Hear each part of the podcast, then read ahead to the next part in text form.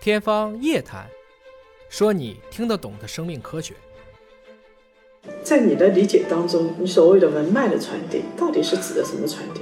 包括你现在做的事情是文脉传递吗？对，包括我们如果我们做一些事情，这些是文脉的传递吗？您看啊，如果单纯的传播知识，对，那它算是一种文脉的传递。然而，知识本身呢就太冷了，我们说科学太冷了，文脉的传递要有温度。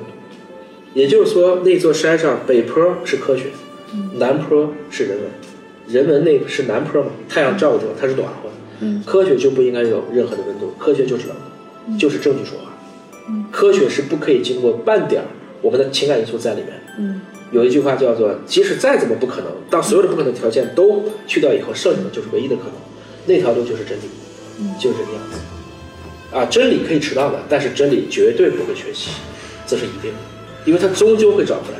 所以科学那条路就是冷静的让你去走，但是人文这条路会决定了这两条山之间还有东坡和西坡呢，那是什么？那是技术。东坡是成佛的技术，西坡是成魔的技术。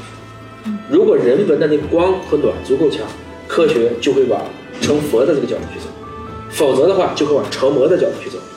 那个文脉的东西是确保了科学要尽可能的往成佛的角度去走，确保了技术不要被滥用，确保技术的向上和向善。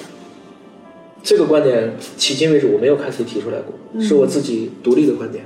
是啊文脉的唯一的传递是确保科技的向善向上。